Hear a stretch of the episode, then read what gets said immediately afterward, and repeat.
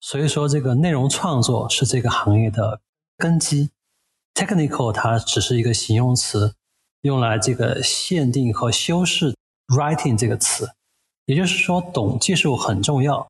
但是归根到底，懂技术是为内容创作服务的。因此，进入这个领域最最重要的能力是写作能力，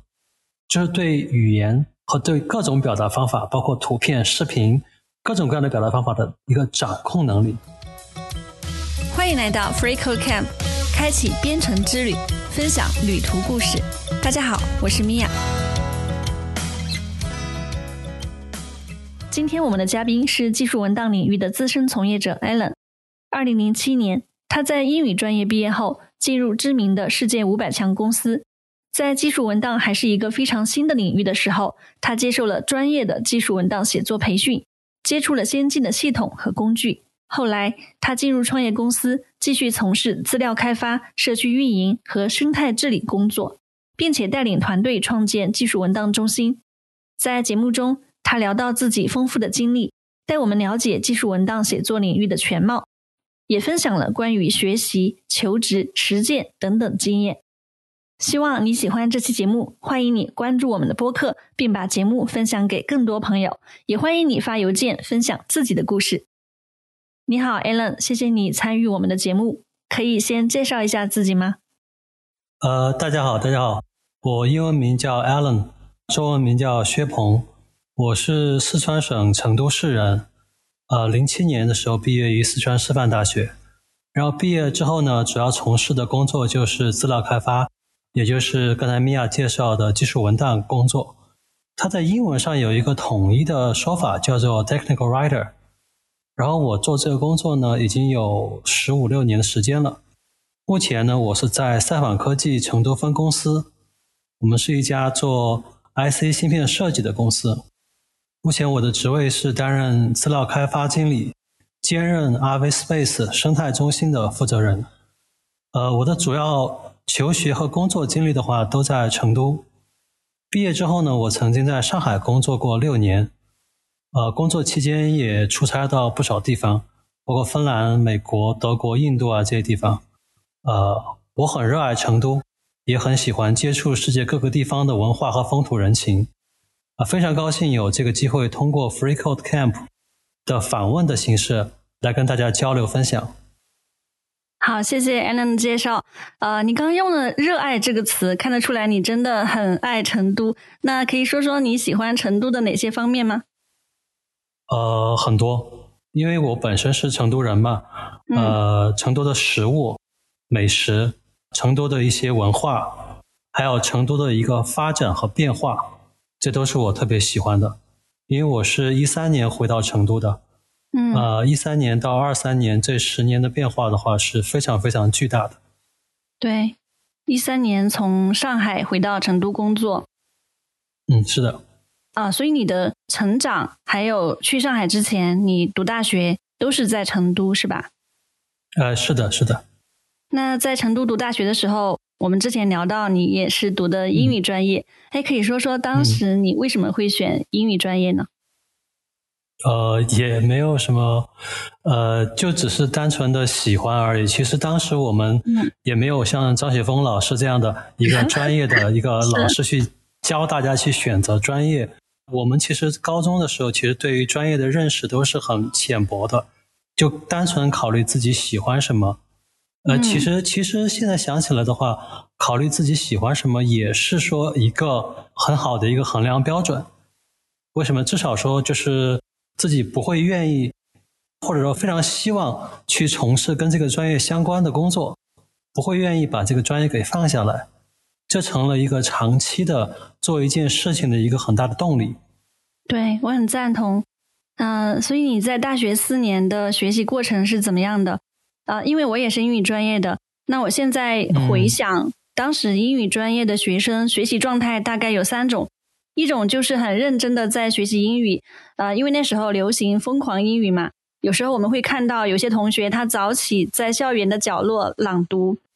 第二种呢，就是会自学其他的东西，然后英语方面呢就会靠中学的知识来应付考试拿奖学金。就俗称，嗯，因为因为我也四川人嘛，就我们那儿俗称就是吃老本，对吧？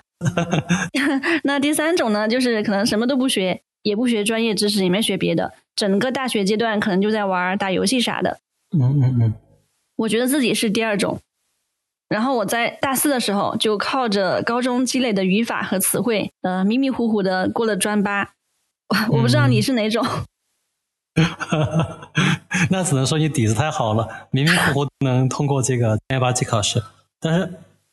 我自己的话，其实是属于比较呃目标比较明确的一个人。然后我可能会在就是比较早的时候就把英语的一个成绩。或者把英语这个专业的工作都已经准备好了，可能大二的时候，呃，大一的时候就开始过六级了啊，就会有其他的时间，在大三、大四的时候去出去工作，出去了解这个就是自己所喜欢的一些工作专业。嗯，我是比较早的，就是应该是大四的时候，大家都在准备专八的时候，其实我就已经已经在外面工作了。呃，然后呃，我在大学期间的话，其实很喜欢看各种各样的杂书，包括什么什么电子工程世界啊、计算机设计基本原理啊，包括甚至数据恢复啊，包括一些网络安全啊这些 非常非常杂的书。这些书的话，其实对我们形成了一个，对我来说，其实形成了一个早期的一个认识，主要是这方面吧，主要是就是提早的做了一个准备啊。嗯，嗯你说早期的认识是指什么样的认识？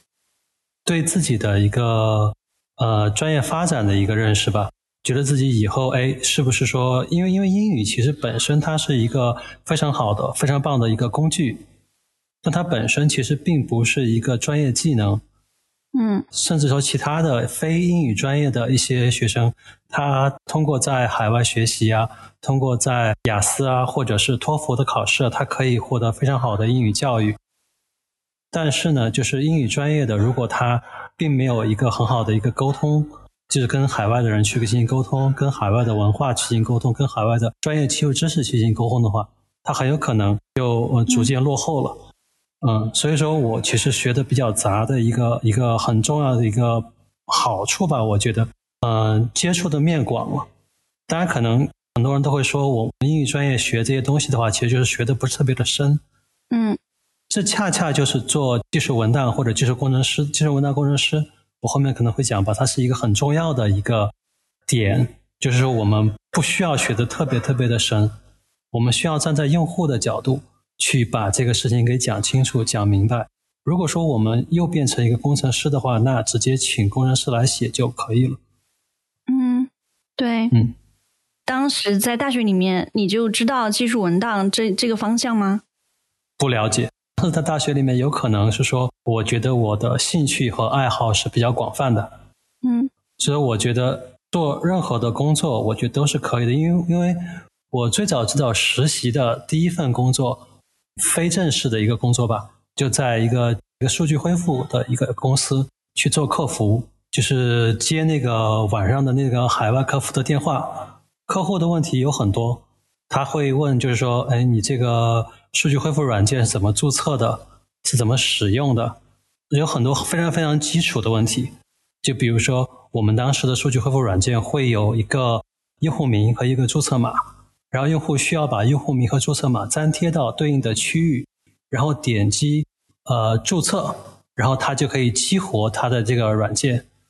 呃，一个意大利用户，我印象很深刻，他当时提了个问题，他说是如何 copy and paste，因为我们写的是 copy and paste，他提的是如何 copy and paste，我们就得给他做一个视频，或者写给他很明确的告诉他 Ctrl C and Ctrl V。那个时候，我发现，其实如果我们有一套很很完整的、很浅显易懂的技术文档的话，其实可以极大的减轻就是呃 technical support 人员、技术支持人员的这个压力，同时呢，很容易让用户去操作自己的东西。其实很大程很多时候，用户问的问题都是非常非常基础、非常非常简单的问题，而且可能是重复的问题，就是。呃，不同的用户对吧？他不断在这个地方卡住。嗯，听起来这是你从事技术文档工作的一个非常早期的伏笔。嗯，我很好奇，后来你是怎么就进入了技术文档工作这个领域？可以分享一些最初的经历吗？其实是机缘巧合，机缘巧合。呃，零七年的时候呢，就是我毕业嘛。其实当时做师范的话，可能英语专业是做师范的话是大多数人的选择。但是本身其实我自己对于对于当老师，其实也还是觉得 OK。但是其实当时可能没有实现一个阳光工资这个事情。教师的大部分的收入是比较低的，这是一个当时的客观情况。呃，随着我自己的话，其实有这个机会吧，也非常感谢当时的一些。公司给我们带来这个机会，然后我可以从这个成都这座就是 赵雷歌里面这个英语的小城，到了这个国际化大都市上海。因为当时成都和上海的差异是非常非常巨大的，尤其是这个外企和这个职业领域、职业发展领域吧。然后最早的话是通过外包的形式进入了很多技术文档的这个开发的这些公司，然后开始来接触到这个这个。包括游戏，包括社区，包括一些用户的元数据。呃，当时我做的一款游戏就是某上海的一家公司去给那个美国的呃叫 Electronic Works 去做的一个呃就是关于赛车的这一款游戏的一些社区和一些用户元数据啊，一些简单的一些社区文文案啊。这样的话，就是呃，最初接触到了就是文档这个行业，然后后来我的职业发展就慢慢的有一些变化嘛，然后逐渐就涉及到了通信啊、工业自动化、软件啊、芯片设计啊这些各个行业，在这些行业里面都去做这个技术文档的工作。对，所以听起来你一开始写的不是我我们经常看到的技术文档，比方说一个产品、一个插件或者一个 API 的文档。您刚刚说的那些给游戏和社区写这个资料，它也算是技术文档的范围吗？非正式的，因为其实当时的 EC 的话，它其实有自己的专职的员工来写它的技术文档。呃，如果是一些外包的 team 的话，它可能像像印度啊、中国的一些外包 team 的话，他们可能就会主要负责社区的一些内容。社区的内容就好像是说，比如说一些开发者或者一些社区的爱好者。那么，我们也作为开发者和爱好者，在这个社区里面，给这个游戏提供一些基础的内容，比如说一些基础的呃问题解答，一些基础的这些 take notes，简单的一些文案。是的。呃，所以后来你是又怎么逐步的，就是接触到我们现在 所看到这种技术文档的写作呢？这次其实是要感谢两家公司吧，一个是我觉得是感谢诺基亚，诺基亚其实是在通信行业的一个巨头吧，应该算是一个巨头。然后我其实是在呃零八零九年的样子加入诺基亚，然后诺基亚的总部是在 Helsinki 的 S S 铺，就赫尔辛基的这个艾斯堡。然后我其实很很幸运吧，因为当时我们诺基亚在上海。的这个 center 刚刚建立起来，会有不少的项目从芬兰 transfer 到上海过来，然后我自己也呃很幸运拿到了这个机会，跟上海的一个同事一块儿到芬兰去做这个技术写作和这个产品方面的培训。啊，那个时候其实是二零零九年，technical writing 就是技术写作吧，它是一个当时是一个非常新的工种。大部分的技术文档写作其实不是由专业人员完成的，而是由工程师本人，或者是由项目经理、产品经理、项目助理等等这些项目里边或重要或非重要的一些人员，他们兼职来完成的。在这种情况下呢，就很难去有一个通用的流程，也没有一个通用的工具，也没有一个协同的环境。而且缺乏就是说专业的来做这个事情的人才。诺基亚其实是很早很早看到这个事情，因为诺基亚它其实在这块是巨头，然后它当时的这个通信设备，每一台通信设备，包括 BSC、MSC 这些边的和核心核心网络的这些设备，它都会附带一套就是两百到五百页的一个非常非常完整的一个精美印刷的技术文档。那它这个技术文档是要收费的，是要收费的。那它就有这个叫成本吧，有这个成本，也能够支撑建立一个专业的团队。所以说，他是非常非常早的关注到了这个领域，然后在很早的时候就上线了我们当时能够做到的一个非常先进的一个半结构化的呃资料开发系统，叫 Xtop，并且展开在企业范围内的这个。所有的人员的这个培训和技巧的 transfer，那我也很幸运成为其中的一个人，能够有机会到芬兰去学习，在芬兰去建立了对通信产品和对技术文档的基本认识，以及对像一些工具像 FreeMaker 这种半结构化工具的一个了解，然后树立了基本的能够将技术文档作为一个职业去发展的这么一个理想。嗯，FreeMaker 是呃 Adobe 旗下的一个排版工具，对吧？是的，是的，它其实并不算是一个结构化的工具。所以你刚刚提到的 Xtop，它是诺基亚内部研发的，会更加的专业的面向技术写作的一个系统。嗯，我们可能一般介绍技术写作的话，它分成两个部分，可能跟其他的代码工具也是类似的哈。就比如说是，如果我们要写代码的话，那我们本地会有 Eclipse 这么一个 IDE，然后呢，我们会把它代码提交到一个，比如说是 GitLab、GitHub 这么一个 Git 环境里面。那么 Git 就作为了一个呃叫 Code Management System 啊 CMS 代码管理系统。其实技术文档也是这样的。呃，我刚才提到了像 FreeMaker，它是一个本地编辑工具。就类似，大家可以理解成为它是一个技术文档行业的 Eclipse，技术文档行业的一个编辑终端 IDE，但是它编辑终端编辑出来的东西呢，它并不是完全结构化的数据，然后它需要一个嗯结构化转转格式，因为当时没有比较完整的这种这种结构化的数据工具，然后诺基亚建立的 Xtop，Xtop 是一个。可以把它理解成为一个有 Web UI 界面的一个呃 Git，类似于 GitHub 这么一个，它是一个本地的 Git。这样的话，就是说技术文档工程师写的这些 topic，写的这些主题哈，都可以提交到 Xtop 上面去，在 Xtop 上面去做统一的生成。这样的话，每一个人可能诺基亚会有大概两三百个技术文档工程师，当然每一个人写的东西最后。生产出来的内容的形式、它的样式、它的这个风格、它的这些 logo，都可以得到统一的控制，就好像是一个人写出来的一样。嗯，明白。你刚刚说这样一次培训的机会，让你树立了将技术写作作为一个职业发展的理想。啊，我想问一下，为什么这个领域如此的打动你？你甚至要作为一个理想，而且在这十多年的从业生涯中，你也一直在这一块精进。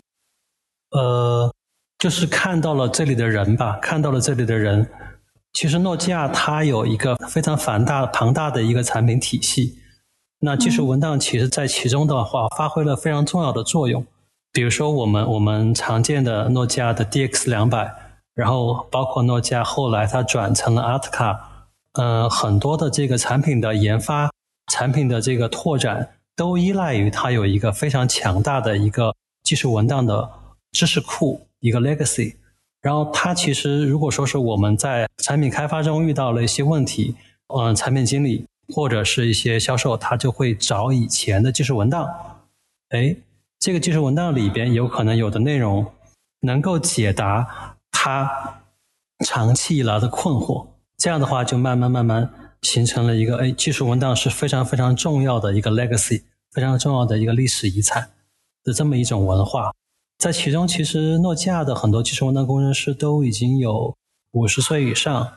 我了解的很多都已经五十岁以上，甚至到现在有的六十岁了还在我认识的还在做技术文档。在国外的话，这是一个职业，而且非得是一个对产品很了解。对这个通信行业很了解，对用户很了解的这么一个专业的工程师，才能够把这个技术文档写得很流畅的这么一个人，嗯嗯，所以就这份工作，它其实就是让你可能感觉到自己的价值，以及呃，能够看到有些人他是抱着一种工匠精神这样的一个状态去做这份工作。对对，这个其实一方面也是我觉得我自己能够做的。嗯，在二零一三年的时候，你回到成都，然后嗯，仍然是在一家外企做技术文档方面的工作，对吧？是的，回成都之后呢，是在西门子西门子的 SAWC 自动化工厂做这个技术文档方面的工作，然后有一个有一个师姐吧，应该说对比我大一点点，然后对我这方面帮助也很大。然后我们一起来把这个当时呃南京的一些做的比较好的一些西门子的一些项目带到了成都，然后呢在成都把这个项目给深耕下来，在这里面呢也实现了一些就是技术文档的一些功能，包括一些呃上下文关联的帮助。呃，国内的话应该说有很少，只有很少的这种技术文档工程师。会去做相关的这方面工作，因为它是非常非常偏前端的这么一些工作，然后它也会涉及到一些，呃，就是说，呃，去写这个前端的一些代码，然后呢，对于这个它的技术文档和网页进行一个链接，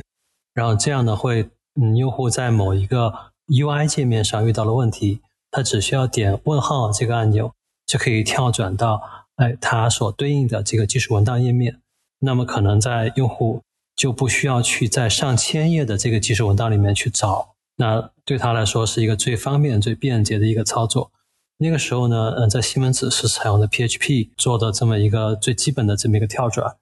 这个东西其实也是有一部分是在各个网站去学习的，FreeCodeCamp 也是其中一个挺挺好的一个地方。哦，所以你当时也在 FreeCodeCamp 学了一些前端。是的，是的。可以聊一下，就是当时学习的体验。呃，怎么讲？我们其实学的相对比较浅，相对比较浅。我们主要学的是 HTML 和 CSS，然后呢，把它扩展之后呢，就会有一些 JavaScript 和 PHP。嗯，但总的来说呢，其实都是相对比较简单的一个呃前端的一个技术文档和一个 UI 的这么一个相关联的这么一系列的操作。和一系列的这个功能的实现，嗯，在这里边呢，其实我们希望的教程是比较浅显易懂的，是比较能够呃有源代码可以直接复现的，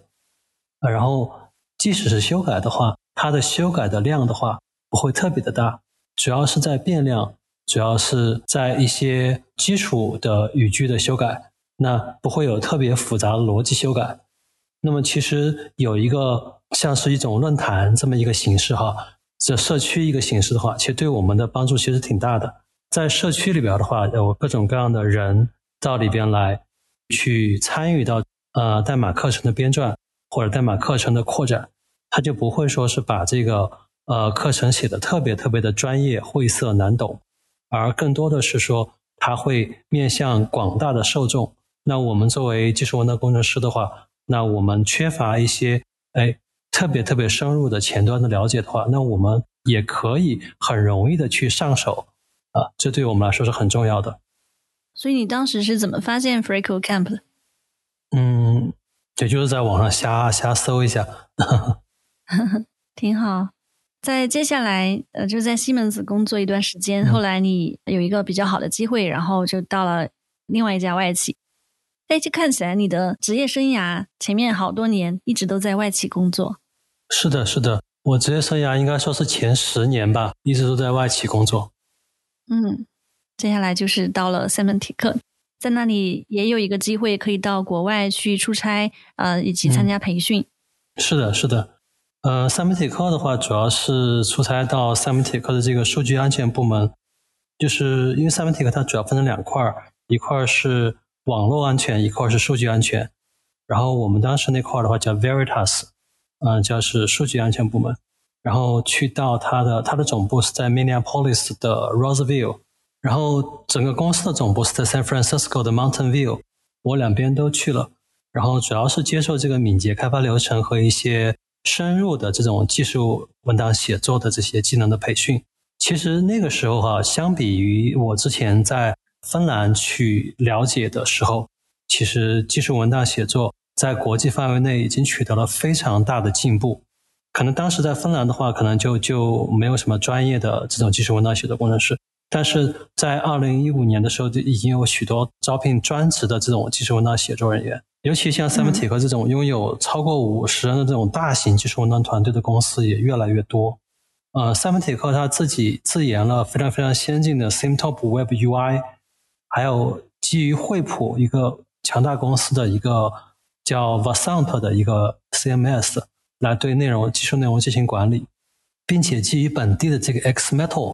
就是一个日本公司的一个工具。来完成了本地的基于细粒度的主题的这么一个技术文档写作。因为我们谈到就是敏捷的话，很非常非常重要的一个词就是颗粒化，叫 granularization 啊，它就是说把这个原本呃可能我们诺基亚可能那些公司定义的啊 P 一到 P 九的这么一个研发流程，把它给颗粒化，破解成了每两个月啊一个 PI，每两个周一个。呃，sprint，然后每个 sprint 去做这些产品展示，或者是 respective，或者是这些 review 的这么一个非常颗粒化的产品开发的这么一个路径，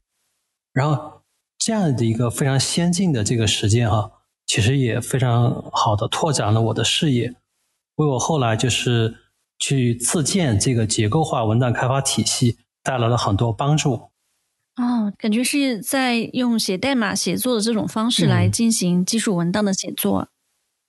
其实就是完全 Doc as Code，就是以代码的方式来进行技术文档写作。是的，呃，就类似 Git 写作是吗？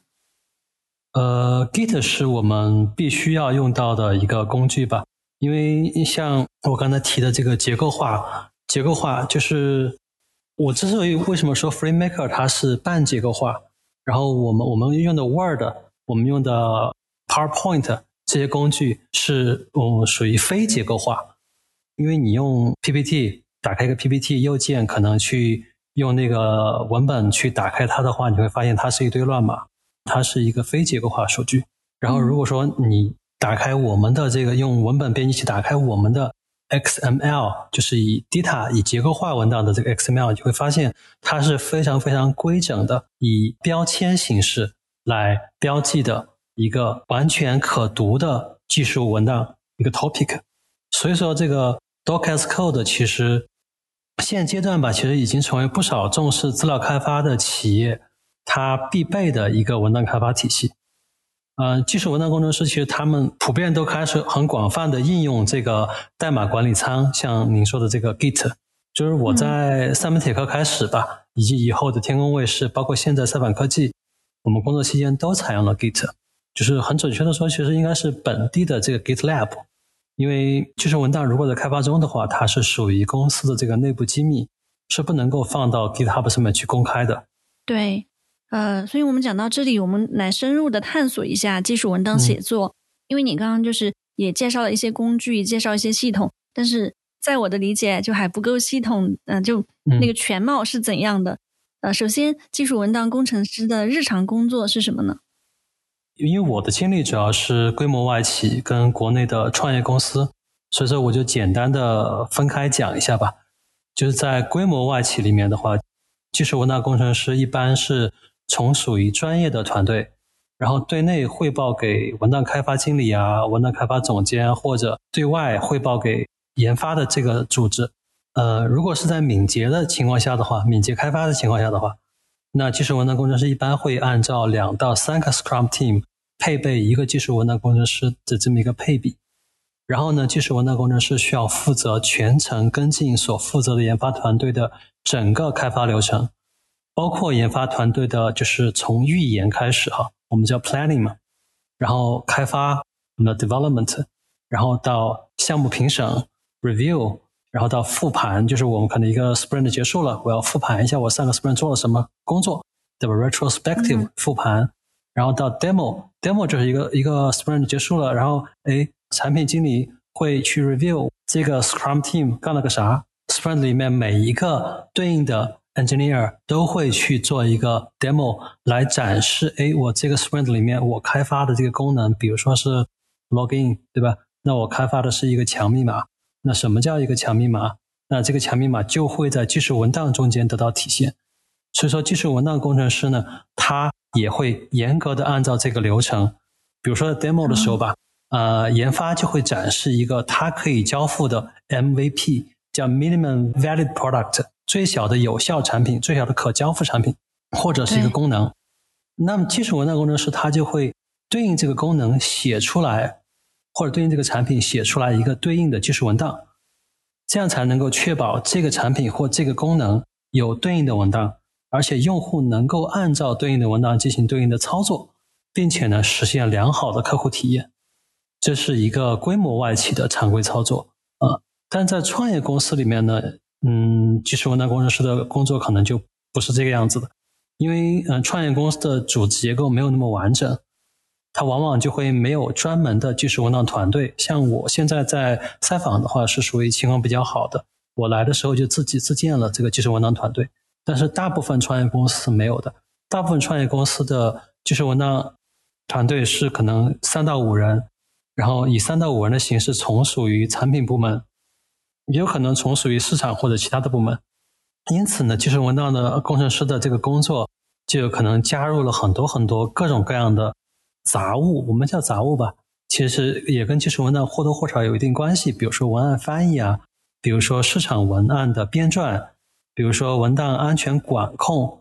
啊，就是对文档进行一个安全级别管控，啊，防止这个信息泄露啊、机密泄露啊这些问题。然后印刷厂标准对接，因为技术文档往往会涉及到打印啊，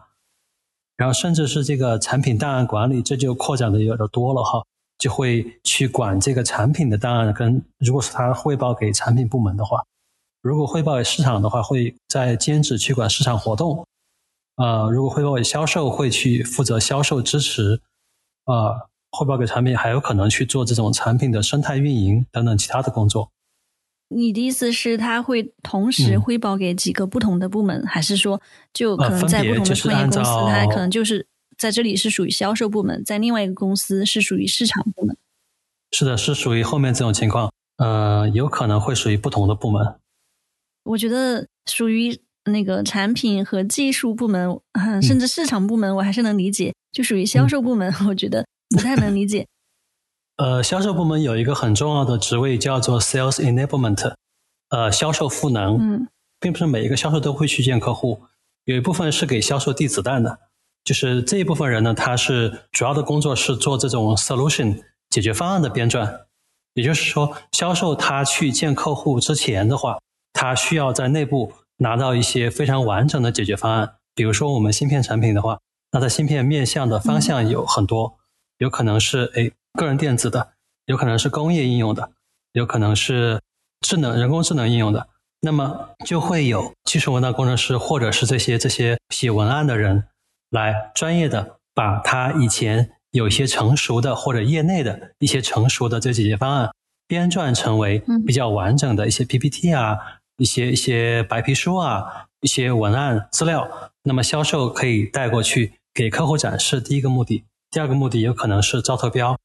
他这个必须要在文档上去满足招标方的这个要求。那这种情况下也会有专业的这个技术文档支持，然后还有就是在售后的话也会有一些呃支持和帮助客户去。保持他的一个满意度，这样才能够维持他的这个续约。那么这里会涉及到一些相关的文案文档的支持。所以说，嗯，在销售这块的话，销售和市场这块的话，其实是一个我觉得是一个技术文档工程师可以探索的一个未来发展的一个职业方向。嗯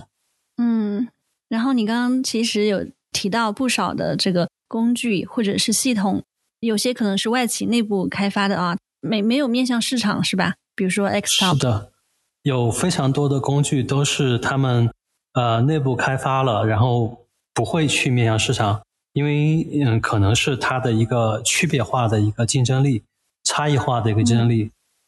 往往这里边会涉及到它的一些机密的文件是怎么保存、怎么存放的，那它这里边的一些企业的内部的逻辑，它是不太愿意公开的。比如说，当时西门子有一个叫 Sips Plus。然后那个工具非常非常的好，但是我们在市面上是没有相类似的工具，因为它是可以从横向和纵向的每一个维度来关注一个技术文档。我们一般见的 CMS 的话，它是没有各种语言版本的，就是比如说我技术文档原语言是英语吧，嗯然后它就一一定是在英语上面去做扩展。但西门子的这个 C++ Plus 的话，它可以有多层，就是它因为它是一家德国公司，然后它的 corporate language 是英语，所以说它既有德语又有英语，一定是有的。然后它主要交付的客户其实又有欧洲的很多客户。然后他当时我们做的我们做的其中一个项目就是最起码是要有六种语言，六种语言。所以他在这个多语言的管理上面是非常非常成熟的，在业内的话，应该也找不到这种类似的工工具。嗯，你能不能推荐一下？就是嗯，所有的技术文档从业者，他们其实都可以去遵循的某种写作的规范，以及他们可以使用的工具，就不是这种企业内部的这种工具。嗯。就从 Data 开始普及以来吧，其实有很多很多通用的工具都非常希望切入到这个市场，因为这是一个嗯，也是一个在信息管理方面是一个比较庞大的一个市场嘛。呃，我先简单一些介绍一下 Data 吧。Data 的这个全称叫达尔文 Information Typing Architecture，它是一种基于 XML 的这种信息开发结构。呃，用这种信息开发结构可以用来编写。制作和交付面向主题的信息类型的内容，就是以 topic based 这个信息主题交交付内容。然后 Data 的这个官方的 logo 是一只鸟，这个鸟叫做英文叫名叫 Woodpecker Finch，嗯，我们又把它叫做达尔文 Finch，它就是一只衔树枝的雀。然后它的理念其实就是说。呃，像这个鸟一样，这个鸟是用嘴叼住一根仙人掌或者叼住一个树枝，并插到树中树洞中，就可以把昆虫从洞中挑出来。也就是说，这种鸟它能够适应树枝的长度，或者适应树洞的情况，或者适应各种各样的环境，它总是能够找到一个方法把那个虫给抓出来吃掉。而 Data 其实本身也是这么一个情况，它是一个能够规定去如何组织信息。呃，像达尔文雀这种鸟一样，具有自适应环境能力的这么一个技术文档写作架构。那么，在这个架构上面就衍生出了非常非常多的工具，像我刚才提到的 XMetal Editor、XMetal 编辑器，它是一个通用的 XML 的一个编辑器。它其实这种编辑器的话，不管是 XMetal Editor，还是我现在用的一个叫 Oxygen XML Editor。它其实都是用来编辑 data 文件的一个 WYSIWYG，就是 What you see is what you get 的这么一个工具。因为 data 它有一点点门槛，在于它是一个标记语言。标记语言的话，它跟完全写文字是有一点点差别的。它有标签，它有标签。那么 WYSIWYG tool 的话，就把标签给简化了。那看到的就是说你最终输出的样子。所以说这些工具的话，是帮助你去做本地编辑的。那么还有很多很多工具是用来作为 CMS，就是我刚才提到的，可能类似于 Vassant 啊，可能类似于刚才那个西门子 S Plus 啊，它是一个 CMS 工具，就是内容管理服务器、内容管理系统这个工具。那这些工具的话，它的供应商就非常非常多了。呃，如果说公司比较 affordable，公司比较比较有钱，呃，general 比较 general 比较大方，比较 rich 比较有钱啊。然后我我对对对，就可以去考虑去呃采购一些比较专业的一些 CMS。那它其实不仅仅是管理技术文档，它还可以用来管理网页、管理公司的官网。那我们其实很多时候看到一些大型公司、超大型公司，它的技术文档就直接放在它的官网上面，然后嵌入以非常漂亮的方式嵌入到官网上面。那用户就很容易的就可能找到，哎，我这个产品对应的一些信息。那这个往往都是用 CMS 来做的。当然，如果说是在一些创业公司缺少这个成本预算的情况下，哈，那采用 Git 也是一个非常好的一个方式。因为现在基本上都很很多技术文档工程师都已经实现了这么一个能力，就是去以 Docker as Code 的方式吧，去实现结构化写作。所以说，Git 也是一个非常好的一个工具。嗯，你刚刚讲的这个 Data，它是一个商业产品还是什么？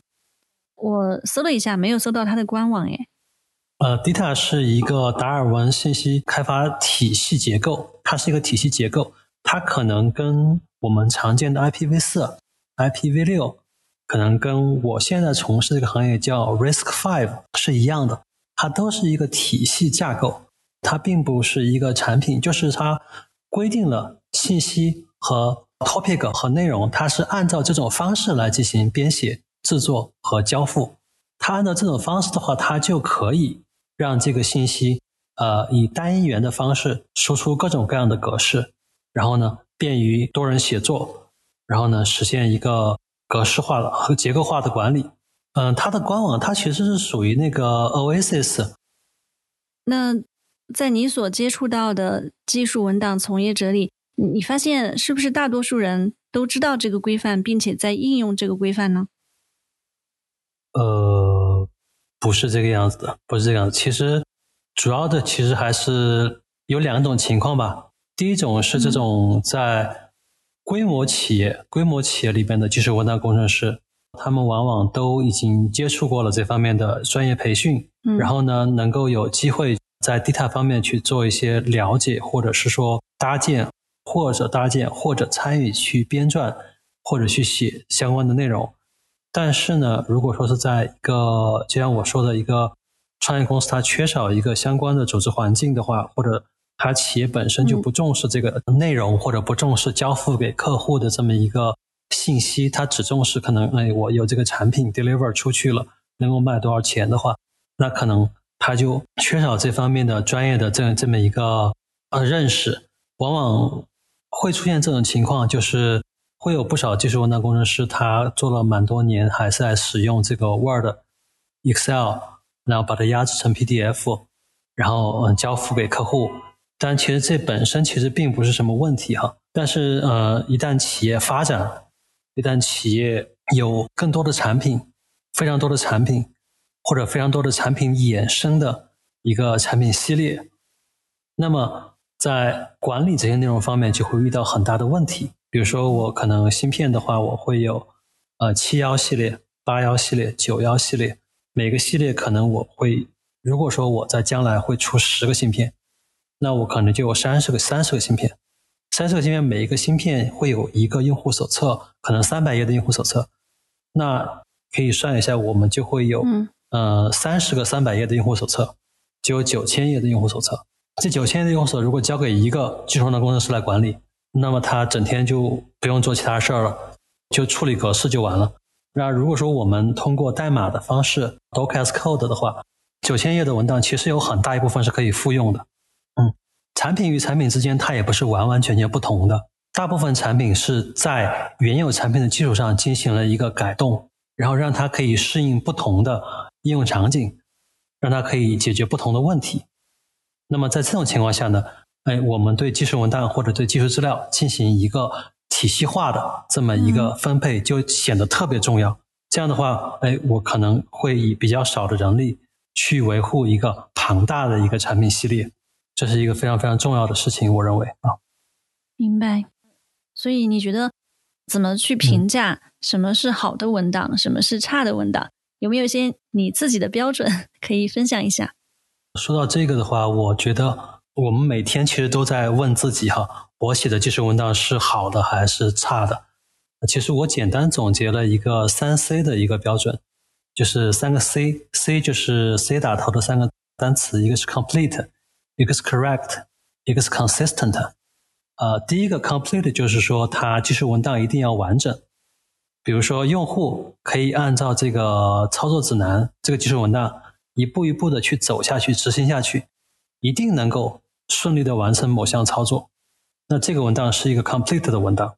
第二个是 correct，就是说要正确。比如说一个数据手册中的这个参数指标，那必须是非常非常准确、准确无误的。可能标点可能一个小数点儿，可能一个最后的一位数，比如说嗯二十二点九九，那就得是二十二的九九，不能是二十二的九八。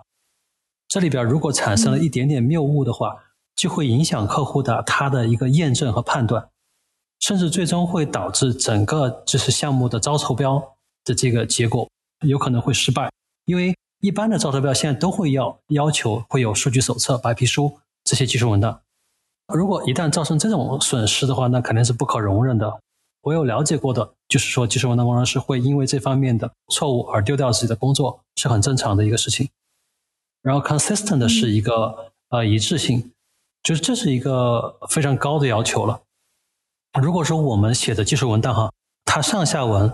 或者是多篇文章，呃，每一篇文章都采用一致的这么一个术语，都采用一致的文章的写作结构。包括我绘图，我都采用同样的标识方法。要么我顺时针的，比如我一个图，我要上面要标二十个元器件，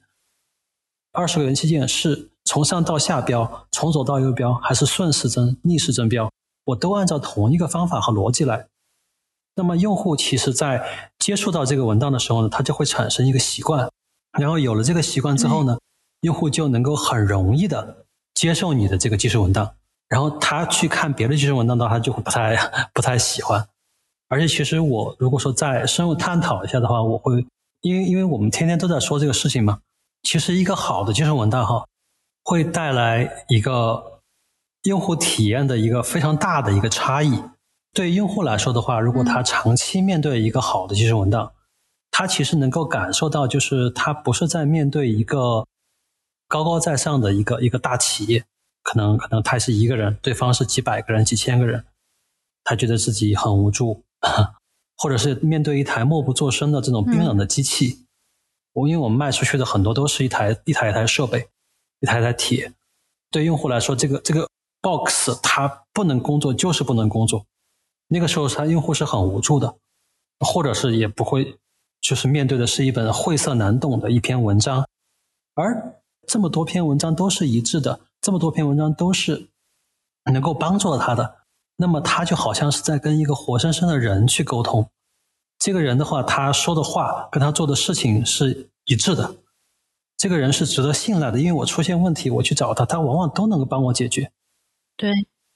所以说这个时候呢，呃，技术文档的价值就体现出来了。呃，所以说这就是为什么其实海外很多很多用户他都很习惯于。买到一个产品，可能哎，我买到一个衣柜，那我打开那个宜家的衣柜，就会有一个安装手册。我照那个安装手册，我就能够把它给拼出来。因为这些文档其实都很值得信赖。在我的这个工作其实的职业生涯里面，其实有很多人就会去问我，就是说，包括销售，包括市场，会有人去问我，他说，就是绝对不会有人因为你的文档写得好而来买你的产品。那你从事这个职业有有多大价值呢？但其实从我自己的这个角度来说的话，我其实，在思科的工作经历，包括在后面三门铁科的工作经历，其实我都很多的去跟销售啊、技术支持啊、FAE 去沟通，包括我现在的工作也是这样的哈，会跟他们去沟通。但我其实得到有很多消息，就是说客户会认为我们的技术文档不好，产品体验不好。而拒绝去了解，或者是甚至去购买某一个产品，所以说，就是我的身切身体会是，用户尤其是企业界大客户，他们在了解习惯了好的资料，因为他们自己也会产生资料，比如某某某公司，他会买我们的芯片，他们也会产生资料，他们的资料是什么样的标准？比如说是一个服务器级别的这么一些公司，那他们的资料标准是非常非常高的，他们就会摒弃一些。或者看不上一些资料比较糟糕的一些产品，所以说我认为这个你问的这个问题非常棒哈。我们确实是是每一天都在思考去怎么样去做一个好的文档，怎么样去评判一个文档是否合格。对，其实就像你刚刚说，用户他是能够感受到文档它所体现出来的团队的可能一个价值观，他是要向。用户呈现自己是一个高高在上的企业，还是呃希望把更好的、更生动的用户体验提供给呃提供给市场，对吧？其实我想到，呃，就像我们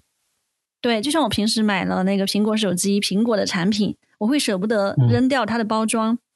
嗯嗯，因为就一个公司，它是不是在认真的做用户体验，这些细节我们是能够感知的，我们能够从它的包装感知到它对于品牌建设的这个重视程度。呃，听你讲一个好的文档，它的标点符号，它的一个数字的准确性，这些细节，呃，我觉得是一个非常专业的态度。而且，如果这个文档它真的是用心在写，我也能感觉到它的优雅，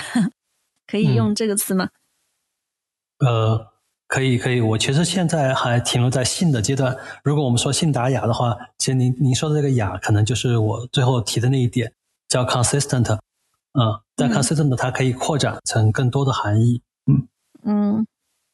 那另外我还想问一下，咱们做好了这么好的内容，这么规范的一个文档，当然也希望让更多的人、更多的开发者来发现。那你们会怎么考虑去推广它呢？比如说在 SEO 方面，会不会有一些经验可以分享一下呢？呃，SEO 的话，其实怎么讲哈？它其实是一个呃，建设网站是一个必须的、必备的一个技巧。那我们其实会采用一些比较简单的 SEO，会采用关键字检索、关键词检索。那我们其实每写的一篇技术文档的话，我们都会给它一个索引，或者每写的一个 topic 吧，一个话题。因为一个技术文档，它如果按照 data 来写的话，它就是一个 topic-based authoring，它就会有若干个话题，可能一个技术文档会有五百个话题。然后每个话题的话，都会有它的这个 index，叫索引词。那这个索引词往往就会说：“哎，我这个 topic，我这个话题是关于我的硬件，还是关于我的软件？是关于我的硬件的哪一个模块？啊，是关于我的嗯硬件的这个模块里边，它可以解决用户的什么问题？那通过这种呃索引词，搜索引擎的话，就可以在内嵌的这个索引词里面快速的找到那相关的语句。”比如说，我在嗯我们的这个七幺零，就是我们这个产品的数据手册里面，去检索这个 temperature 这个词，温度这个词，然后系统呢就会立即返回带有这个关键字的这样一个 topic，然后它可以按照这个关联度去进行排序。你在界面上会看到，用户界面上会看到，就五颗星的就出现了这个词最多的这么一个章节，然后这样的话就可以帮助用户在几百页。的文档里面快速的找到，呃，这个芯片适用的这么一个温度范围，因为你搜的是 temperature 嘛哈，然后你这样的话很容易就找到，就是比如我这个场景，我有可能是做商用的，也有可能是做工业的。那么如果说我是做商用的话，我就应该用符合我的这个温度标准的，比如说是零度到八十五度这么一个温度标准范围。然后我就可以采用三三规的芯片，那我的成本就会低一些。而公规的场景的话，我就需要用到可能是负四十到一百二十五度，这这么一个场景都是能够适用的芯片，那我的成本就会高一些。但是呢，我必须采用这个芯片才能满足我的场景。所以说，我们采用这种方式的话，帮助用户很快的去找到他所需要的内容，这是我们用 SEO 用的最普遍的一个一个场景这种方式。啊，在你这个十多年的技术文档工作的历程中，有没有一些让你觉得特别自豪的？就你写的一个技术文档，可以举一些例子。呃，我觉得很多。我觉得对于技术文档工程师而言吧，就是专业的技术文档工程师而言，他每天都在跟文档打交道，然后每天都会产生文档。对待文档就像对待自己的孩子一样，每天都在去跟他去打交道，每天都在让他去不断的成长。因此，每一份文档，我觉得都是感到很自豪、很骄傲的。然后，我自己近期感到比较自豪的，就是我们二二年发布了这个技术文档中心。呃，就是在这个技术文档中心里面，大家可以很明显的，就是如果登录到这个 RV Space Doc Center 这技术文档中心的话，大家呃很直观的就会发现，它是一个基于达尔文信息体系化结构 Data 和这个 Oxygen XML 编辑器建立起来的。因为它里边涉及到了很多的复用，它里边的检索，它里边的 index 这些功能都是基于 Data 来实现的啊。我们都可以在 Data 的这个这个官方的手册里面去找到，哎，有这方面的描述。当然，这只是一个起点。我们的产品它还在不断的开发，然后我们还在做很多自研的，嗯，IP 的这个内核，就是芯片里边的这个 IP 的这个内核。然后总线产品我们也在不断的去推出，然后我们还会去推陈出新我们的芯片和终端，所以说我们的客户呢会从中小型的客户逐渐拓展为规模的客户。我们的技术文档中心也会不断的去向前演进，不断的向，因为我们是做 Risk Five 嘛，是一个新生的这么一个指令集架构。嗯，我们不断的去向这个叉八六和 ARM 下架构下的英特尔啊、赛灵思啊这些企业去学习。呃，所以说我们将来的话，我相信我们值得骄傲的这个文档势力会越来越多，会层出不穷。嗯，那待会儿我们也可以进一步的来了解一下这个文档中心。啊、那在你职业生涯中，你觉得有哪些人或者是学习资料有给你很多帮助？然后这些资料呢，其实也可以推荐给一些想要进入这个领域的人们。嗯，说到给我帮助比较大的人的话，我觉得可能跟大家都比较类似哈，就是我的老板吧，直属领导。因为我比较算是在职业生涯里面走的比较顺的，我觉得是比较幸运的。在我的职业经历中间呢，我的各位直属领导都给了我很大的帮助。就像我说的一样嘛，就是我前面一段时间是专职做技术文档，可能后面的话会涉及到一些其他工作。那我这些汇报的领导呢，他们都会有的就是会侧重于资料开发的这个本身，有的呢就会关注这个产品管理啊、技术支持啊或者市场营销啊这些工作。但是每个领导的这些不同的侧重点，他们都很大的拓宽了我的职业生涯，拓宽了我的视野，让我不仅仅关注到技术文档，更多的是去关注到了产品档案、市场文案、合规的这些文档，然后文档管控、知识库 （support portal） 就是这个技术支持的这么一个站点，然后宣传产业，呃，解决方案、生态白皮书啊，或者是生态建设的行业分享啊，各种各样的文档类型。因此呢，我非常感谢我的每一位直属领导。然后说到这个学习资料的话，我自己非常推荐一本书，叫做就是《Data 最佳实践指南》。嗯，当然我最推荐大家去读一下那个原著，就是英文版的那个，呃，英文名叫《Data Best Practices》，然后它是美国作者就是贝拉米创作的。然后他其实介绍了，就是说我们做这个 data 基本的搭建中间会遇到的各种各样的问题，然后呢，我们怎么样去呃有效的去解决？他也会写，就是说，哎，有的公司如果是哎它的成本能力很强的话，那就可以采用一些推荐的工具。如果说是呃我们个人尝试的话，那也可以采用一些对应的工具。其实它是比较全面的一本书。有兴趣的小伙伴呢，可以利用这本书尝试一些 Data 的基本搭建。如果说后续有问题的话，也欢迎找到我线下进行沟通。好的，那我们后面也把这本书的链接也放在 show notes 里面。嗯，呃，其实，在你的职业生涯中，以技术文档为起点，你也做了一些其他的工作。比方说，我们是在一个开源大会上认识的，然后你当时是作为呃市场部门的一个负责人，对吧？嗯在参与嗯展示。那嗯可以分享一下，在其他的一些领域，你后来有些什么样的提升，以及如何拓宽自己的职业能力？其实说到市场这块的工作的话，因为我呃最早接触到市场的工作是在思科，就是离开诺基亚之后吧，我就到了思科。思科是一家，它是一家特别嗯特殊的一家跨国成熟企业。它的呃发展，它不是像就可能像诺基亚或者西门子那样，它会去对收购的公司去进行整合。思科它收购了非常非常多家公司，然后成为了一个覆盖传统通信、数据通信、广播电视三网合一，甚至是 OTP，就是我们叫 Over the Top，就是很多很多领域的一个超大型的一个网络通信设备供应商。但是呢，它收购的所有公司仍然是保持了原有的这么一个 branding、原有的企业和原有的架构文化。嗯，之前服务的这个企业是属于这个科学亚特兰大，然后科学亚特兰大这个 BU 在思科的话，它的总人数接近八千人，但在上海的这个研发中心就只有三十多个人，然后它的文化就类似于一个创业公司的这么一个文化。然后我也是第一次接触到了市场部的这个文档开发工作。那个时候的文档开发主要包括白皮书、数据手册、产品目录这些文档。这些文档它跟我之前在诺基亚去处理的技术文档差别很大。这些文档它呃市场的文档嘛，它就要求一个短平快的节奏，要求语言有更强的说服力、呃冲击力，而且要求这个参数指标如果是我们有两套参数指标的话，呃，那我们会去选择去写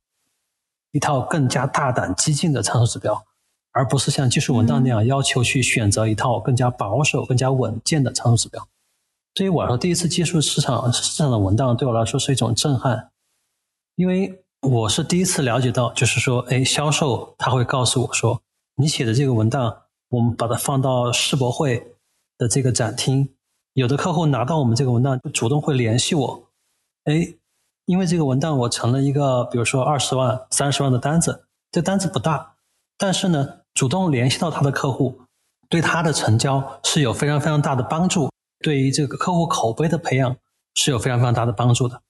所以我第一次发现，哎，原来写文档真的可以提升产品的销量，也可以帮公司赚钱，所以这种感觉真的很奇妙，很奇妙。啊，听起来好棒。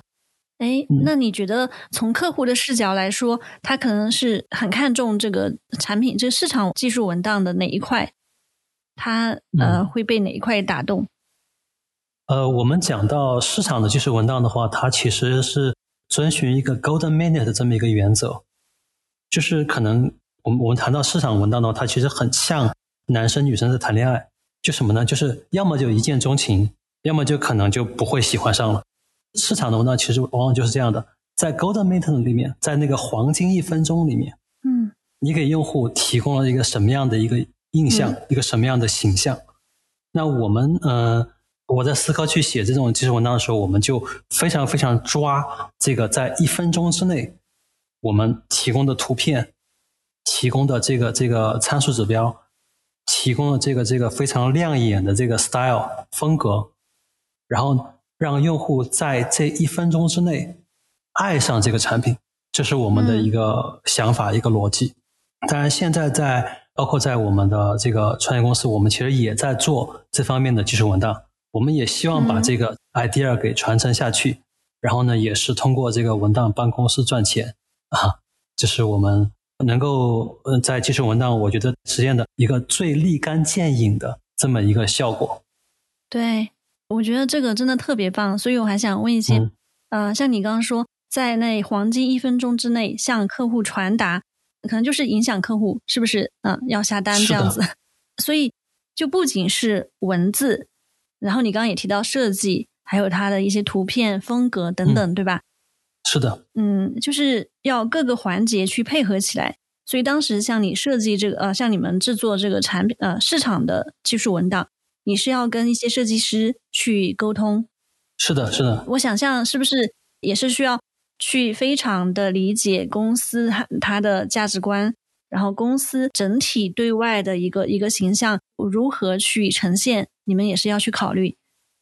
是的，嗯，公司整个的话，它是有它的这么一个 branding 的这么一个体系，对品牌化的这么一个体系。所以其实，呃，其实我也很幸运吧，也是再次说到幸运。很幸运，就是在思科这么一个环境里边，思科其实它有非常强的一个市场的支持。它的这个在中国的实体，它是分成思科系统研发有限公司、思科系统销售有限公司，就是他销售是另外一家公司。这样的话，他的所有的这个投入，他的所有的这个预算都是非常非常有保障的。然后他会给我们的这个这个，嗯，我当时服务的研发团队吧，强有力的支持。他不是说一个人在面对对方的客户，而且他谈的单子往往都会比较大一些。即使是说我这一个单子会比较小，那我这一个单子是一个大的一个客户一个大单子的一部分。其实为什么思科，嗯，即使是在中美关系到现在这这么一个场景。呃，之前几年吧，前年不是特别的乐观，今年会好一些。那这种情况下，仍然在中国的 business 会做的比较好。其实它它的投入是非常巨大的。然后它在这种情况下呢，我我们自己不是一个人，不是单独的。然后我们有这些嗯支持吧，然后有一些非常完整的一些 technical document 和 Markdown document 的这么一个差异化的培训。然后呢？也有一些就是呃，Markdown document 怎么样去写的一些指南，还有还有一些强大的一个资料库。因为思科的话，它的一些图片的话，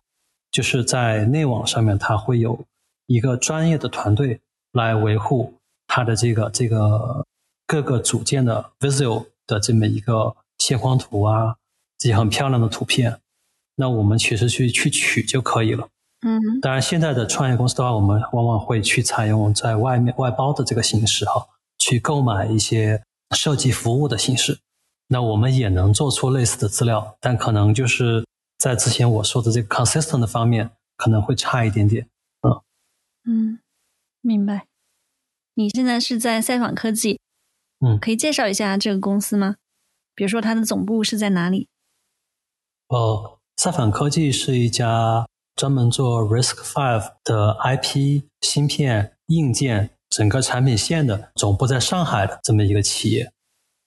然后我其实加入赛访科技的话已经有两年了，我的职位是资料开发经理，这两年就没有什么变化。但去年呢，因为这个组织结构调整，然后我跟我团队的几个人就加入了市场部。所以说现在的话，不只是做资料开发，不只做技术文档。我还在做，就是市场营销、生态建设，甚至这两个的重要性会比资料开发更重要。现阶段嘛，现阶段，所以说我会在这三方面都会有相关的投入。嗯嗯，你刚刚提到 Risk Five，你可以用简单的语言向不了解这个领域的人们介绍一下他们？以及呃，为什么他最近获得这么多关注？RISC-V 的话，它是一个精简的指令集计算机架构。它跟那个我们传统意义上讲的这个 x 八六和 ARM 是有一些差别的。它是 RISC 这个指令集的第五代，我们把它读作 RISC-V。相较于就是传统的这个这个 CISC，就是 CISC 就是 x 八六哈，还有其他的这些 RISC-V RISC 指令集，RISC-V 的特点主要是它是完全开源的，它不像是 x 八六和 ARM 是属于 proprietary architecture。啊，它是是一个 open source architecture。然后呢，RISC-V 的架构很简单，RISC-V 是一个后来的一个指令集架构，它就没有历史的包袱。然后它以它的简单性呢，降低了开发门槛，同时也降低了流片的成本。然后 RISC-V 有一个很重要的一个特点，就是它是一个模块化的设计。那它的基础指令集很少，然后呢，它以扩展的方式来，比如说。呃，G、C、V、H 分别代表了不同的这个扩展指令集。这样的话，用户可以包括芯片设计公司，它可以像搭乐高一样，就灵活的选择他自己所需要的指令集。那它就可以从一个非常简单的方法开始，非常简单的指令集开始。这样的话，降低了它的门槛儿。今年九月份，我们知道就是在美国纳斯达克上市的。有一款另外一款精简指令集叫 ARM，但 RISC-V 跟它不一样。RISC-V 的总部在呃著名的这个中立国瑞士。目前在 RISC-V 基金会里面呢，百分之八十以上的最高会员都是中国企业，中国企业贡献的代码也是最多的。我们有数据显示哈，就是二零二二年 Risk Five 芯片的这个出货量超过了一百亿颗，其中的这个中国企业就贡献了其中百分之五十以上。也就是超过了五十亿颗，所以大家可以看到 Risk Five 这两年在中国是特别的火。我今年八月份在北京，我们也作为赞助方嘛，赛访科技也举办了一个专业的这个峰会哈。但整个的这个大会，就是 Risk Five 中国峰会大会上呢，我亲眼见到了，就是有报名人数超过两千人，然后参会企业达到八百多家。这么一个 Risk Five 峰会历史上规模最大、内容最丰富、影响最广泛的一届峰会。然后基于 Risk Five 芯片的这个 Risk Five 指令集的这个 IP 和芯片和板卡，也开始在中国受到广泛的关注。因为我们国家要走出这个卡脖子这一步的话，其实 RISC-V 被大家认为是一个很有可能、很有可能在将来与 ARM 和叉八六趋于三分天下的这么一个指令集架构，那么 RISC-V 的这个硬件有可能是中国实现弯道超车的很重要的一个抓手，所以说在国内有这么大的一个影响力哈。嗯，那刚刚你提到在建设一个生态社区啊，可以介绍一下它有哪些板块，以及对于用户和开发者会提供哪些支持呢？RV Space 这个生态社区应该是呃 Risk Five 业内就是访问量最高的，也是最活跃的这么一个生态社区。这个社区有八个板块，包括购买产品、代码、应用、文档、交流、方案、合作这八个板块。然后我们其实还在计划一个支持板块。然后其实这些板块的话，呃，其实基本上涵盖了客户能够接触到我们的这个 IP 产品、单板计算机、芯片这些产品的各个方面。我们其实也希望就是说，在每一个方面为用户提供全方位的。这么一个高质量的用户体验，然后其实大家可以看到的就是 RV Space 我们这个社区啊，它实际上是一个聚合页面。嗯，我们以前其实有想过，就是我们要非常有雄心壮志的去把它做成这个这个可能超越 ARM 的这么一个社区，但因为我们的这个企业发展的一个周期性原因哈，我们有的规划就延迟了。但是我们资料开发部门作为这个面对客户的这个直接窗口。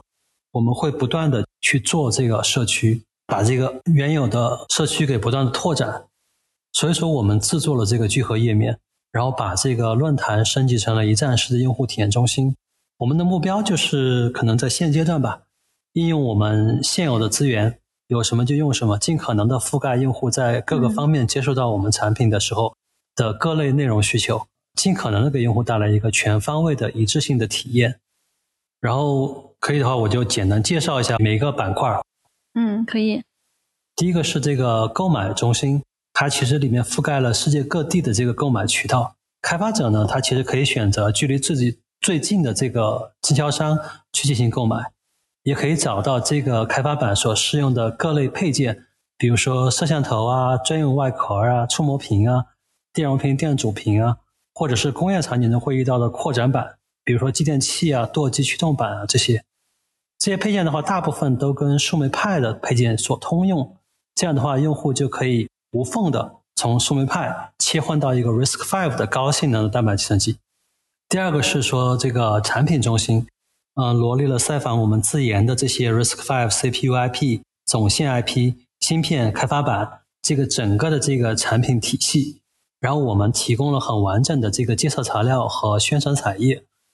第三个是这个代码中心，代码中心其实也是一个聚合页面，它归纳了就是赛反科技开源的 SDK 源代码、工具链和系统镜像。开发者呢可以从直接利用这些资源在开发板上面进行二次开发，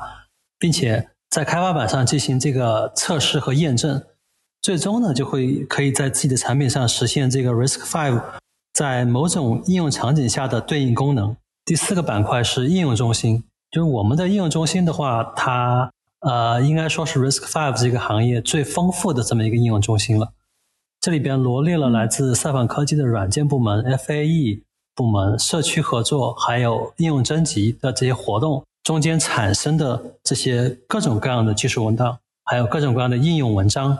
这些文章都附带了源代码。嗯。然后第五个就是这个文档中心。文档中心是之前给大家介绍过的这个中英文的这个 Doc Center，它包含了就是覆盖赛访科技整个产品线的各类的技术文档，总共有一百多份。下一个是交流中心，嗯，包括赛访科技运营的这个 RV Space 技术论坛，还有自媒体，还有视频站。其中这个 RV Space 技术论坛是 Risk Five 业界最活跃的论坛，月均浏览量的话已经突破二十万。然后我们其实也吸引了，就是各类应用场景中的国内外的这些大牛的开发者，在论坛中间去帮助解答疑难问题。然后是方案中心，方案中心的话，其实罗列了就是赛板科技高性能芯片它的各种各样的这个解决方案。其实我们现在的解决方案已经蛮多的了，因为 RISC-V 作为一个新的指令集的话，它落地怎么去实现解决方案的这么一个事情是最难的。我们其实已经在这方面做了很多探索，包括我们提供了这个 RISC-V 高性能的这个单板计算机，然后我们跟我们的方案商合作推出了这个首款的 Risk Five 笔记本，首款的 Risk Five 的这个平板电脑，商用和公规的这个 SOM 版，工业安全网关等等这些方案，在这个方案中心里面呢，开发者可以快速的跳转到自己感兴趣的既有的方案。快速的了解这些产品的特性和适用场景，或者呢，基于这些方案产品进行二次开发。最后是这个合作中心，合作中心上面就是罗列了赛反科技进行生态和市场合作的各种渠道。除了这些板块之外呢，我们还把这个 RV Space 涉及到的各类资源，包括技术文档、参考设计、SDK 的源代码、工具链这些，都开源在了开源芯片社区 GitLink 仓库。呃，这样开发者都可以去随时获取，然后也可以甚至复刻一个自己喜欢的这个社区、自己喜欢的这个板卡，我们都是非常欢迎的。好，谢谢你非常详细的介绍。因为你之前待的都是一些啊大型的外企，创业公司的上级，就他可能忽略技术文档的重要性，你怎么去获得支持？其实我是一个再次说到幸运吧，我是是比较幸运的，因为我待过的两家创业公司，嗯，不论是这个上一家天空卫视，还是现在这家叫赛反科技，他们都着眼于长期的发展，尤其是赛反科技的领导吧。赛反科技的领导在企业发展的很早期，一八年成立的，然后我加入是二一年，在二一年的时候，我们就已经开始来支持我。来部署了正版的这个一个软件环境。其实很多创业公司在最开始的时候，它是用盗版的。但是在一般的情况下，哈，其实这个问题就是怎么去说服领导去支持技术文档发展或者重视技术文档，是困扰所有技术文档从业者的一个重要问题。除非他们本来就就这么想，本来就这样认同。嗯。在我之前工作的经历里面，像一些比较成熟的通信企业，技术文档就好像是电源、风扇，还有像是电池这些元器件一样，都是放在这个产品交付包里面，作为产品的一部分交付给客户的。所以说，像诺基亚、西门子，我接触到的中兴、华为，这些都特别重视技术文档开发。重视技术文档开发，其实也就是重视产品开发。呃，重视客户的这个交付包质量以及客户的满意度，但是呢，在创业公司比较多的行业，比如说国产芯片行业，他们就是没有做过特别多的交付，客户交付件往往是不明确的，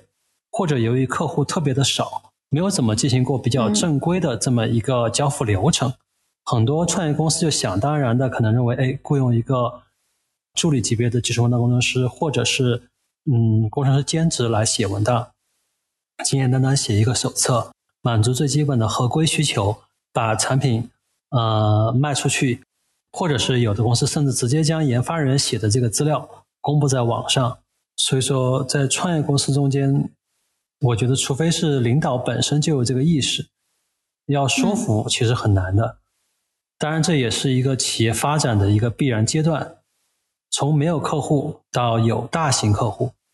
然后从没有问题到出现了这个交付问题，后来问题越来越严重，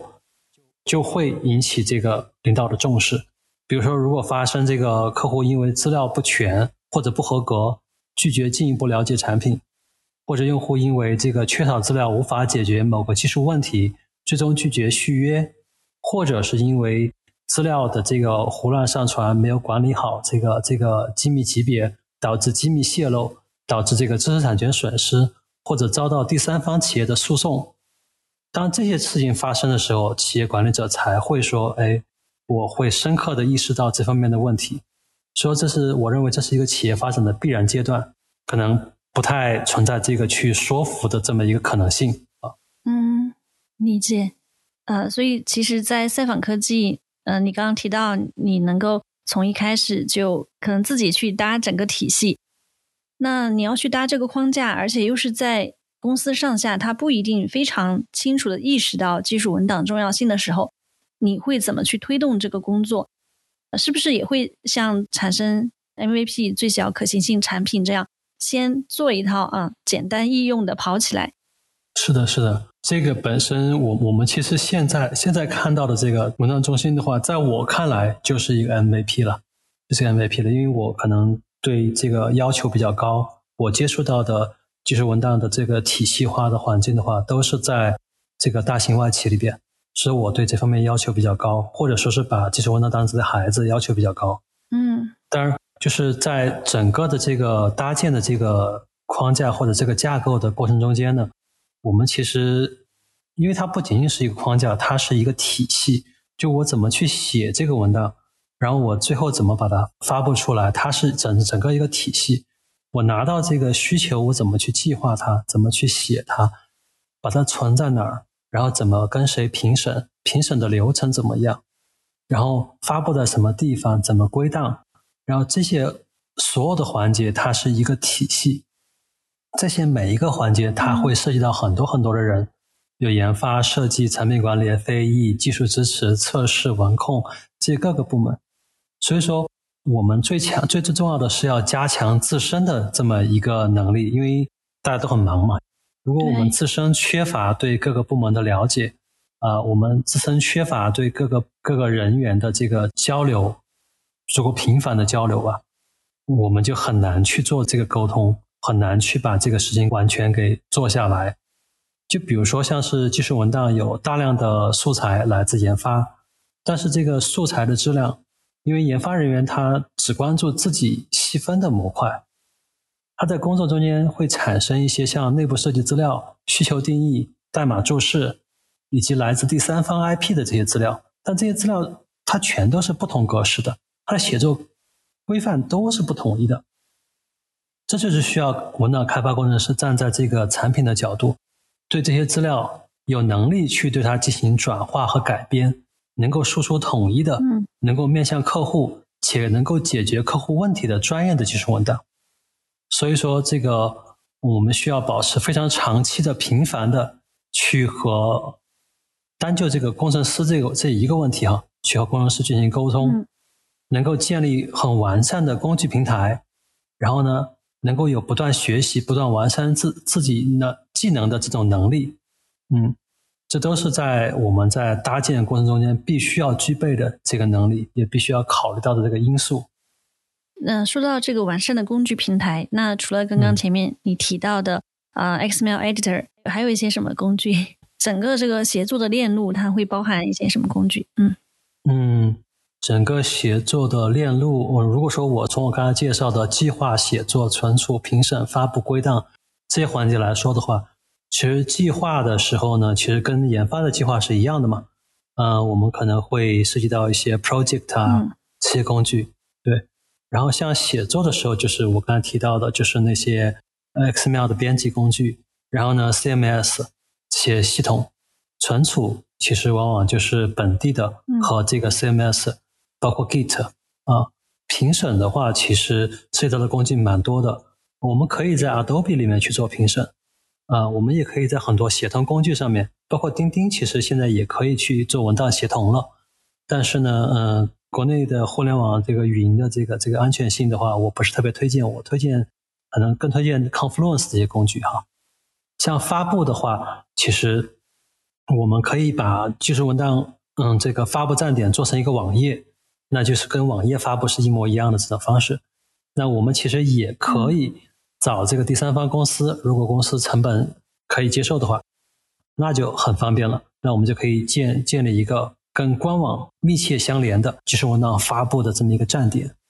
最后归档的话，这个其实工具很多，像我常常用的 Perforce 啊，像这些企业级的工具，它的归档、档案管理、版本级别管理都是非常非常好的。非常推荐的。嗯，那说回咱们国内，嗯，就你观察到的技术文档领域的从业者现状是怎么样的呢？呃，其实我了解到哈，我因为我主要是在上海和成都这两座城市工作，嗯，这两个地方的这个技术文档从业者的话，它的现状差异比较大。呃，上海其实是它有非常非常多的规模的外企。它的这个团队体系是很规范的，技术文档工程师往往是在他专属的团队里面，像我之前在诺基亚，还有之前在思科，都有非常专属的团队，也有非常系统化的培训。这样的话，嗯，他们就能够为企业的销售、技术支持和规和研发部门提供非常专业的这个技术内容。但是在成都的话，它是另外一个情况。成都其实以前。有不少的外企，呃，我是一三年回来的，一三年回来之后，我是在西门子然后在在三门体课都工作过。但是自从这个国际局势变化以后吧，呃，然后本土的这个大型互联网公司崛起，以及这个芯片行业为首的各行各业的这个创业大潮的兴起，然后成都的外企数量就骤减，啊，曾经的这个外企纷纷撤离成都或者减少这个人员编制，取而代之的是大量的这个本土互联网巨头和芯片。等等这些新兴行业的创业公司，但成都招商引资，我我自己感觉哈不是很有利。到目前为止，并没有招到任何的这个互联网巨头。可能前武汉有小米，或者杭州有阿里，成都就一家都没有。因此呢，我觉得成都其实它的这个技术文档从业者，我认识的吧，很多是普遍就业在这种总部在北上广的这些创业公司。明白。问一个比较现实的问题，嗯嗯，整体这个行业的工资待遇是什么水平？比方说啊，咱们和具有同样工作资历的开发者相比，啊，比如说前端开发者、技术文档从业者，跟他们相比，大概是什么样？呃，这个是因人而异的，尤其是因你的背景而异。如果嗯完全没有从事过技术文档相关工作的话，那刚开始来的话。其实要看企业它的对这个职位的认同。如果他认为这个很重要，那他其实也可以给到嗯，跟工程师可能百分之八十、百分之七十的这么一个 salary。如果他认为不重要，那可能就是从助理级别开始给起，就是从可能 T T A 这个级别开始给起，呃，Team Assistant 这个级别开始。所以说，这个取决于企业的认识。当然，如果说他这方面有相当丰富的经验，我知道的就是有很多企业，他是也是很愿意，也是很愿意。比如说我之前服务的天空卫视，包括我现在服务的在网科技，都是很愿意为这个技术文档工程师开出一个还很不错的一个 package，因为他们觉得这个是能够影响到他的产品，能够影响到客户满意度的。所以说，这个主要取决于公司的认认同，还有就是个人的能力。嗯，明白。那我们回顾你从事技术文档工作的过程，有没有什么是你希望一开始就告诉你的？然后这些内容也可以给我们想要进入这个领域的人们来参考。其实我嗯也是面试了不少技术文档工程师了，然后其实有很多很多就是一些对技术文档特别不了解。但他呢，可能觉得开发太累了，不想不想加班或者是觉得，嗯，就是自己可能在开发方面并没有一些特别强的这个能力，他可能退而求其次来做技术文档。但其实，嗯，我想说的就是，大家对技术文档这个行业的话，要有一个认识，要知道它是什么，然后再来做。嗯，技术文档它这个职位的话，是八十年代在美国出现的。它的这个全名在英语里面叫 technical writing，就是它的这个看名字的话，你基本上能能明白它的词根是这个 writing，所以说这个内容创作是这个行业的根基。technical 它只是一个形容词，用来这个限定和修饰 writing 这个词，也就是说懂技术很重要，但是归根到底，懂技术是为内容创作服务的。因此，进入这个领域最最重要的能力是写作能力，就是对语言和对各种表达方法，包括图片、视频各种各样的表达方法的一个掌控能力，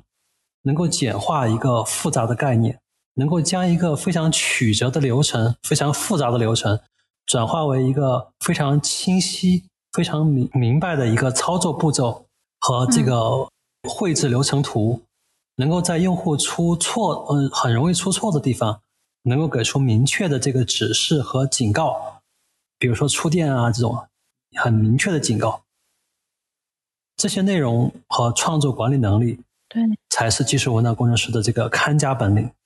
千万不要因为就是自己是理科，盲目的就进入技术写作。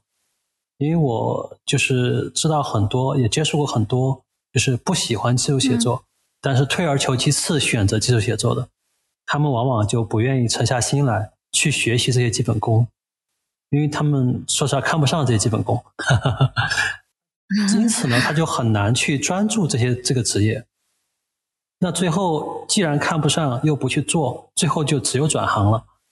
所以说我见过的就是中途换行的例子很多，很多人在换行的时候也很明确的表示，就是很后悔选择了技术写作这个职业。所以说他在选择的时候就一定要分人，很明确的告诉大家，这是一个像张雪峰说的一个呃小众专业，并不适合每一个人，是吧？对，嗯，其实。那也许咱们可以总结出一些比较 general 的一些特质，就是从事技术文档写作的这些人们，他会有一些什么特质？呃，我感觉首先，嗯，可能同理心会比较重要，就是你像你刚刚提到的，就是是的，要在用户容易出错的地方给提示，对吧？他就需要换位思考，以用户的角度，当然他需要先去自己去使用这个产品，而不是。仅仅是工程师扔过来的一些资料，然后去转换成技术文档。呃，一个是同理心，另外一个是耐心。就像你之前有去学习前端知识，前面也提到你在大学的时候也会看很多杂书。虽然你刚刚说那个技术写作，写作是第一位，但是呃，我觉得对于技术本身的一个热情还是挺重要的。是的，是的，他愿意去学习。而且有这个学习的能力是很重要，因为技术它是不断变化的。大部分的工程师的话，他可能是挖竖井，就是在某一个行业、某一个模块、某一个领域去挖很深入的。然后技术文档工程师呢，他是做横的覆盖面。就比如说我是做芯片的，嗯，那我在横的这个覆盖面上面，芯片的所有应用场景，而我不是专一个应用场景。我是在对所有应用场景都非常非常的熟悉，要像产品经理一样去了解这个这个技术，而不是像某一个组件的工程师那样去了解技术。嗯，那在你的人生旅程中，有没有一条持续指引着你的座右铭或者是人生信条，可以分享一下呢？其实也有不少，但是我印象比较深的就是有一位英语老师，他跟我讲说，就是只要你感兴趣。他也知道我很喜欢英语，但是他也知道，就是如果说我一直去学英语的话，将来有可能会面临就业难题。就是他说，只要你感兴趣，只要你需要了解，你就应该更多的去学习，去多接触，不管是任何东西，只要是你感兴趣，只要你想了解，啊，你都可以去更多的去接触、去学习，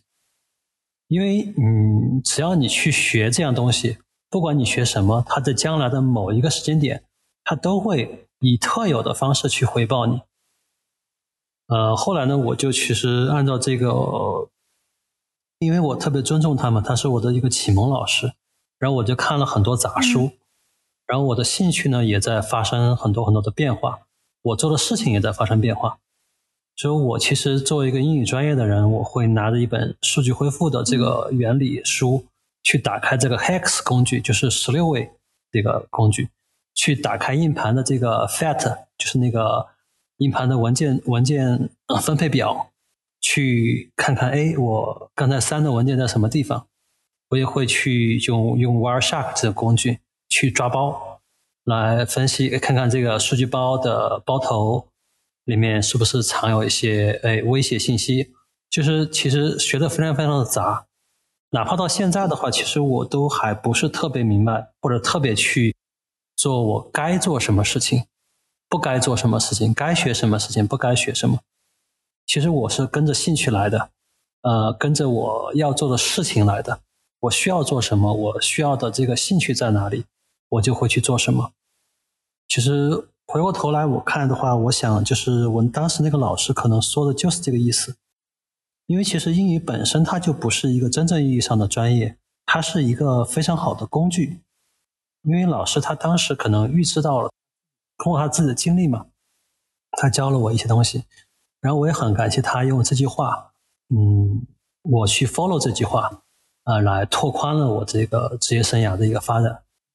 对，我也觉得它是一个英语是一个非常好的工具。在以前，我也会觉得，嗯，自己没有读一个，嗯，听起来更酷的专业而感到沮丧。但是，当我在比如说学习编程，或者是看一些技术文档、技术的文章的时候，哎，我发现我我能够很快的理解然后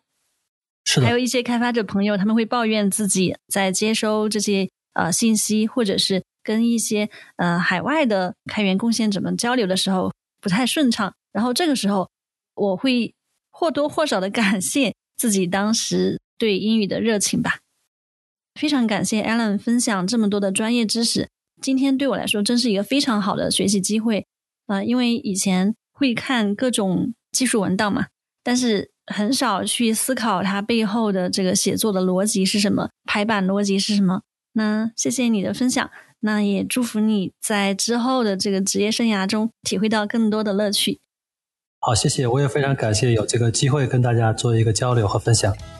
谢谢收听，希望你喜欢这期节目，期待你关注我们的播客，并把节目分享给朋友，我们一起带给更多人启发和动力。